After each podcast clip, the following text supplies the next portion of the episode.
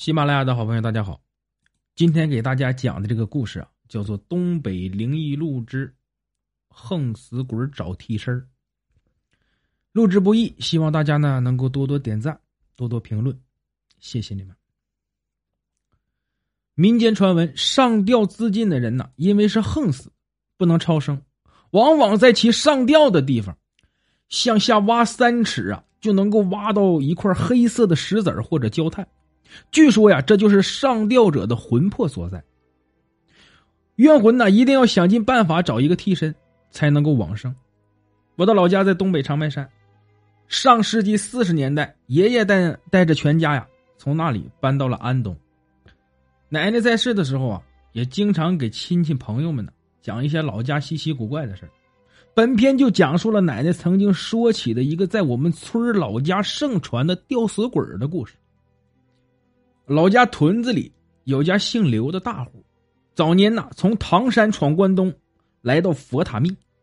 刘家呀本来呀家底就厚，再加上五六个儿子都是壮劳力啊，全家人肯吃苦肯出力，没几年呐就有了良田百亩，房屋啊十几间，日子过得很是殷实。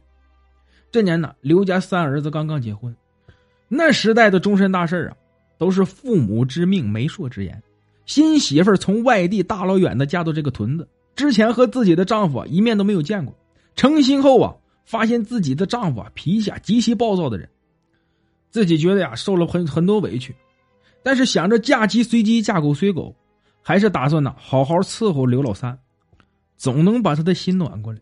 男人会对他好的，他也呀一定会有个终身的好依靠。他们家呀是个大家族。平时夫妻俩呀，都是和公婆、叔伯一家子啊一起吃饭。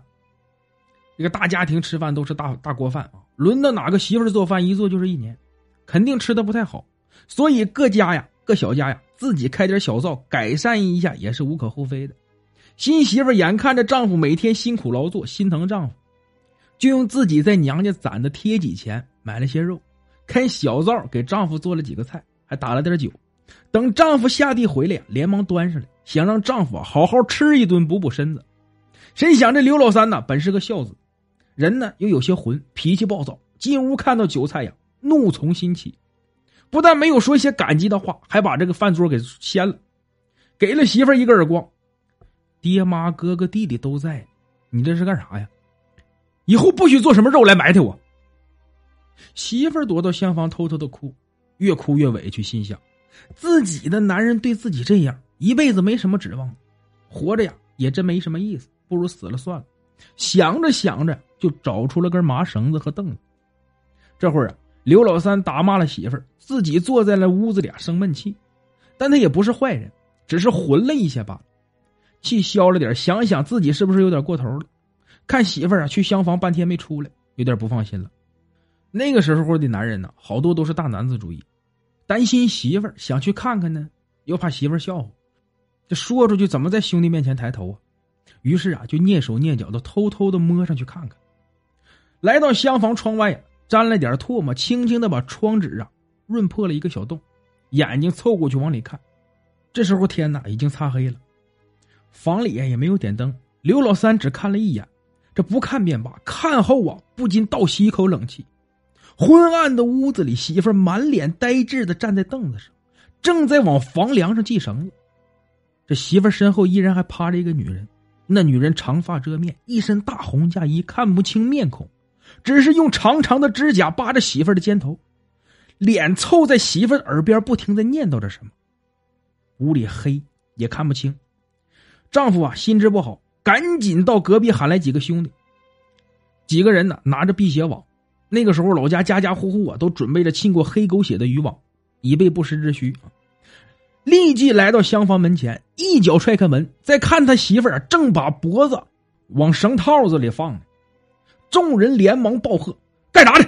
再不走，老子拿网收了你！”一股寒气冲门而出，众人呐不禁打了个激灵，跟着一喝，媳妇儿啊从凳子上摔了下来，昏死过去。大家再看房里啊，哪还有什么人呢？刘老三把他女人抱到堂屋的炕上，家里老太太呀和妯娌们呢，又是掐人中，又是灌热水，好一会儿，媳妇儿才醒过来。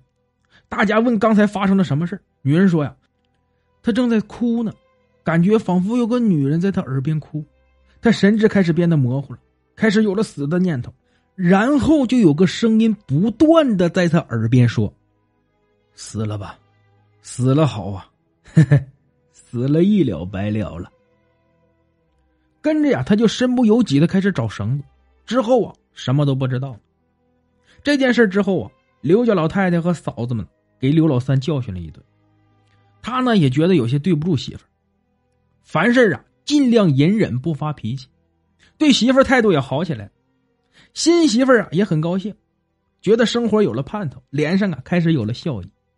每天刘老三和父亲兄弟们下地干活，新媳妇儿呢就待在家里做针线活，小两口的关系日渐融洽，也有了感情。